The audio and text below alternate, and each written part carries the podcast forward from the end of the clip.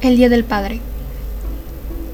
Este Día del Padre se siente un tanto extraño, tal vez porque es el último día del padre que pasó en el colegio, y es el último día del padre en el que voy a tener un acto del colegio, una misa y un regalo que me dé la directiva de padres.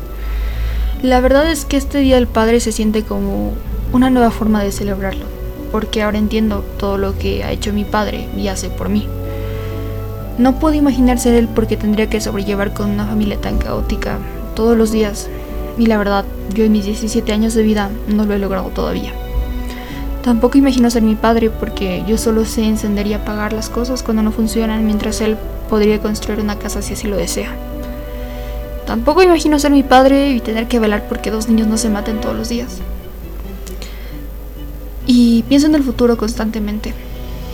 Pienso que en unos años voy a ser adulta y me aterra saber que no voy a tener a quien me cuide todos los días también me aterra saber que no voy a vivir con él y la verdad es que no conozco otra vida.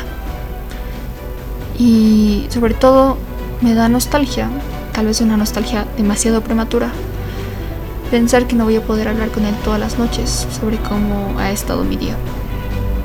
Sin embargo, no puedo hacer nada más que agradecerle por todo lo que ha hecho por mí, ya que hoy soy lo que soy gracias a él.